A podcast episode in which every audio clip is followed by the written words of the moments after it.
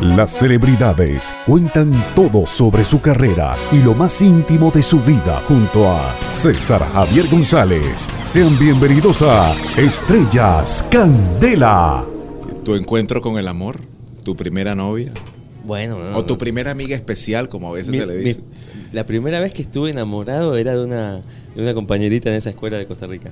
Se llamaba Luna, ella. Ah, no, no y era como hija de japoneses, chinos, algo así. Era, era medio como orientalita. Y yo estaba, yo, yo me creía John Lennon o algo así porque estaba, estaba acopado con la oriental. Sí, sí, sí. ¿Y con el deporte? ¿Alguna, al- ¿Algún encuentro con el deporte? Como ven argentino, fútbol, River. Boca u otro. Eh, River, siempre River. Aunque me quisieron hacer de boca. Ajá. Me quisieron hacer de boca una señora que me cuidaba de niño y el marido era fanático de boca, tenía toda la casa empapelada con Y banderines. se empeñó en... Y, y entonces yo en esa época me ponía la playera de boca porque quería quedar bien con el, el marido del que, me- era que me cuidaba, ¿no? Yo era claro, bastante claro, vivo. era inteligente. Pero después entré en razón y me hice de River como corresponde. Jugadores del River que hayan marcado tu, adolescencia. El príncipe Francescoli es la cosa, el delantero más increíble que yo he visto en la historia de River, sin duda. Me tocó una etapa de Beto Alonso todavía en la última época. Eh, es que en River han surgido tantos, ¿no? El Pipita Higuaín, Mascherano ya en esta nueva etapa, ¿no? Eh, un momento, un momento importante del River, quiero Aymar. decir, o un no importante, un momento triste, un momento, una temporada que, que quieras borrar de tu memoria, Bueno, donde indudable- pasas a segunda división o te elimina el Boca Claro, en la bombonera, algo que te recuerdes que te haya robado dos lágrimas, No, no. voy a apagar el televisor, Sí, no, no, no sé si para tanto, porque vamos, con, lo- con los años me he hecho menos fanático, no más fanático, gracias a Dios. O sea, amo, amo el club y amo, vamos, amo el fútbol, Sí, pero sí. y ahora me, me- me gusta mucho lo que está pasando con el muñeco Gallardo. el- el- veo los partidos de River y digo, yeah, esa es la historia de River que queremos y ese es el tipo de fútbol que tiene que jugar una institución así. Pero pero obviamente cuando, cuando descendimos de categoría, nos fuimos a la B, Uy, fue, fue muy uy. duro, fue muy duro, sí. Fue muy Pero, traumático. pero yo creo que fue más por malos manejos de, ¿no? de los dirigentes que, que por otra cosa. Porque si un, un año antes habíamos salido campeón, ¿no? entonces si te venden toda la plantilla, todo, todo el equipo, es todo un tema, es todo un tema. Se hace mucho. no, no. Es, el fútbol es, es complicado, es complicado. en Costa Rica jugaba fútbol. Costa Rica jugaba, jugaba, pero fíjate que, como te comento, vivía en la montaña. Entonces, en Costa Rica yo descubrí el amor a la naturaleza. Yo descubrí el amor en Costa Rica a, a ordeñar una vaca, a andar en caballo, a, a recoger café, al respeto a la naturaleza y la maravilla de ver cómo una planta te da un, un alimento, las huertas, ir, a, ir a ver qué hay en la huerta para recoger la huerta y comer. Eh, los árboles de níspero, los chayotes que agarrábamos para hacer este, sopas de chayote, eh, la leche que, re- que ordeñábamos la vendíamos por el pueblo. Yo me cargaba el tonelito e iba a vender para ganarme otras moneditas también. O sea, viví una vida muy interesante, eh, muy eh, rural y, y que me hizo valorar el trabajo. Estás escuchando el lado B del artista invitado en Estrellas Candela. la razón al corazón, el corazón no piensa, no, mi vida, para que te esfuerzas. No me tienes que explicar, siempre amaré. ¿Cómo, cómo, cómo llegaba el dinero a casa? Ya, ya en la adolescencia ya regresé a Argentina, ojo, eh, porque Ah, ok. Argentina regreso en el 86 y ya tenía 12 años y medio, casi 13. Ya Y- finales de dictadura. Sí, sí, sí. eh, Bueno, eh, la dictadura había eh, ya en el 83 había asumido Alfonsín. Ajá. Ya, ya, ya había regresado a la democracia argentina. Gracias a Dios. Entonces yo regreso, regreso en el 86, este, con una Argentina en democracia, otra, otra historia. eh, a vivir con mi papá en primera instancia, me acuerdo, en el barrio de Lanús, en la provincia de Buenos Aires, y mi mamá me alcanzó seis meses después. Entonces tuve la experiencia de vivir con mi papá por primera vez, casi en mi vida, te diría, porque mis papás se separan cuando yo tenía tres, tres años, entonces a mi papá lo veía cada tanto, ¿viste? Entonces regresar a vivir con mi papá era como, órale, a ver qué onda, a ver qué se siente, ¿no? Eh, y mi viejo andaba trabajando todo el día, la verdad, ni lo veía, ¿no? Casi. Entonces era como, eran otras épocas también, uno estaba en la calle todo el día, ¿no? Sí. Pateando una latita por ahí. tiempo, mucho, mucho- Sí. tal vez más tranquilidad en la Sí, calle. No había, era- tan- era- no había tanta esa velocidad que nos está comiendo hoy día. sí, ¿no? era otra época, sí, sí. ¿De qué edad estamos hablando? Estamos hablando de 12 años ahí, 12, 13 años. Arranco la secundaria. Ajá. En el año 87 arranco la secundaria. ¿Dónde? En Buenos Aires, en el barrio de la Paternal, atrás del cementerio de Chacarita. Eh, era una escuela muy particular, porque era una... El cementerio del Chacarita, donde está Gardel. Donde está Gardel, donde está Sí, Bonavena, sí. donde, ¿Cómo no? donde acaban de poner a Cerati, lamentablemente. Wow. Eh, y ahí descansa Cerati también. Sí. Es un cementerio con muchas personalidades. Sí, sí, como no. Eh, y era muy loco porque era una calle cerrada y con mis amigos quedábamos en el- nos encontrábamos en una churrería a las 6 de la mañana, que recién abrían, comprábamos una docena de churros con dulce de leche y nos íbamos comiendo los churros con dulce de leche atravesando todo el cementerio de la Chacarita para llegar a la escuela. Y ese era nuestro plan maravilloso de las mañanas para encontrarnos, ir cotorreando, ir, a- ir, ir, ¿no? riéndonos.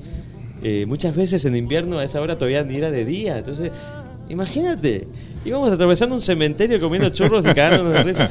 O sea, era, era muy loco, ¿viste? Oye, ahora, y, ahora que lo y- pienso. y- y quien ha tenido la oportunidad de conocer el cementerio de Chacarita, eh, realmente es un, es, es un museo. Digo un museo porque hay obras de Siempre arte. veo. pasábamos a saludar a Bonavena, a Ringo Bonavena, un boxeador peso pesado que peleó hasta como Muhammad Ali. Ajá. Siempre pasábamos a. ¿Qué hace Ringo? Pas- o sea, imagínate, pibes de 13 años pasando a saludar a, a celebridades muertas en tumbas, ¿viste? A Gardel, que siempre le ponían un cigarro en la estatua de Gardel, ¿no? Y siempre pasábamos a, darle respeto Además, a en Gardel. la tumba hay una, una, O sea, una, una, una estatua, ¿verdad? De Gardel en plena. Sí, en plena o sea, sí. eh, eh, yo lo pienso y digo, wow, qué loco lo que hacíamos, ¿no? Este, pero, y hablábamos de, de libros que estábamos leyendo, era, eran otros 13 años, era Sí. otra época. Hablábamos de Cortázar con mis amigos. Sí. Hablábamos de que leíste Cronopio Cepama, sí, loco. ¿Escuchaste el último de los Stray Cats? Está buenísimo. ¿Viste lo que va a sacar Charlie ahora, aparte de la religión? Está bueno, ¿no? Está bueno. No, pero escuchaste este, Johnny Winters y, y Robert Cray, y amábamos el blues y B.B. King y yo qué sé. Grandes artistas, grandes intérpretes, grandes Yo ejecutantes. yo me pongo a pensar lo que escuchábamos y lo que leíamos a los 12, 13 años y siento que ahora los pibes eh, están un poco más alienados en cosas que no valen tanto la pena. No quiero sonar viejo, no quiero sonar... No, como- tienes razón, ¿no? tienes razón. Hay cosas muy valiosas de ahora. Eh, mi, mi esposa tiene un hijo de 14 años y yo sé lo que están viendo, lo que están escuchando. Y hay cosas muy valiosas. Él, él me ha compartido mucha música electrónica que yo apliqué en este nuevo disco. ¿verdad? Pero, pero le digo, Denet, lee más. Y ahora me, me emocioné mucho porque llegó Denet a la casa el otro día y me mostró un libro de Hermann Hesse, Demian. Wow. De Hermann Hesse que se- le dieron a leer de Hermann Hesse y dije, yes. yes qué bueno. es un logro. Qué bueno que te están haciendo leer ese libro y está buenísimo y, y- y entonces me dio la pauta para darle otro.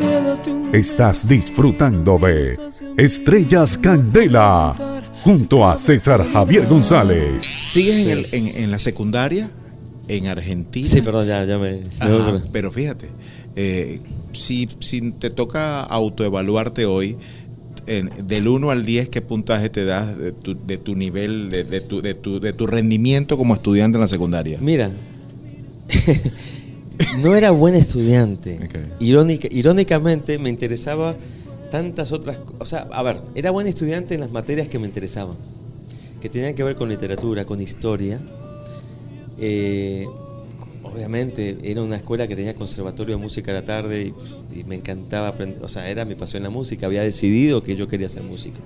Entonces, eh, debo reconocer que todo lo que era matemática, química, físico-química, era terrible. Había una, había una materia horrorosa que se llamaba contabilidad. Dejate de joder. Yo que voy- quiero saber de contabilidad. No me interesa. A los 14, 15 años. Entonces, debo reconocer que era muy mal estudiante. Me quedé muchas materias muchas veces. Tenía que estar, viste, estudiando después en vacación. Pero porque estaba interesado en otras cosas. Estaba interesado en hacer bandas con mis amigos, empezar a tocar.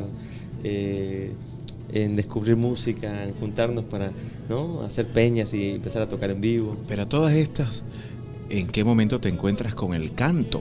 Cuando tú decías, hey, me voy a detener aquí, me reúno con mis amigos, toco eh, hey, una guitarra sí. o algo. o- Todavía no había, todavía no había descubierto a, a unas maestras de canto que me cambiaron la vida a los 18 años. Te estoy hablando de entonces de 12, 13, 14, 15, 16 años, 17 años, toda esa etapa en el Juan Pedro Esnaola, que así se llamaba mi escuela conservatorio de música, Ujú. en la calle Balboa 210, Paternal. Ok. este, Buenos Aires, Argentina. Eh, todavía no he descubierto esas profesoras de canto, pero el canto estaba ahí. Siempre yo cantaba, era muy natural. y ya mis amigos sabían que yo cantaba y afinaba, entonces yo era el que siempre tenía que cantar. Este, entonces venía mi, mi gran amigo Gustavo Kupinski, que después se convirtió en guitarrista de un grupo muy importante en Argentina que se llama Los Piojos. Ok. Eh, o venían mis amigos y me decían Pitu, me decían Pitu muchas veces, o me decían este, Nau, Nau, porque mi nombre real es Nahuel. Ok. Entonces me decían, Nau, este, Nau, este, aprendete la nueva de Clapton, boludo. aprendete la nueva de Clapton, esa, esa, te, va a salir, te va a salir joya, te va a salir. ¿no? Este, este, y, y eran épocas muy interesantes, ¿no? Imagínate, tengo, tengo un cassette de un ensayo con, con mis amigos, 13 años, teníamos 14 años tocando cocaine de Eric Clapton. Wow. ¿no? King, king, king, king, king, king, king. Y nos sentíamos, viste, uh, yeah. Sigue disfrutando de Estrellas Candela junto a César Javier González. Óyeme, eh, el- el- el- decides o, o disfrutas el canto, pero dicen que el, que el que va a comenzar a cantar o el que decide tocar cantar con un amigo o en su casa siempre trata de imitar a alguien. O Sí. por lo menos, eh, eh, hey, Sí. cuando estás en tu casa agarras un disco y dices, no, epa, ya va, quiero poner a Gardel o quiero poner a Fito quiero poner a, a, a Cerati quiero... ¿A quién imitabas? Yo quería imitar a Ray Charles. Wow. Yo, yo descubrí a Ray Charles a los 13 años y me cambió la vida. Porque descubrí que se podía tocar el piano y cantar increíblemente al mismo tiempo. Feliz. Entonces dije, ah, se puede hacer las dos cosas, qué bueno. y descubrí a Nat King Cole, que me partió Wow. la cabeza cuando escuché Route 66.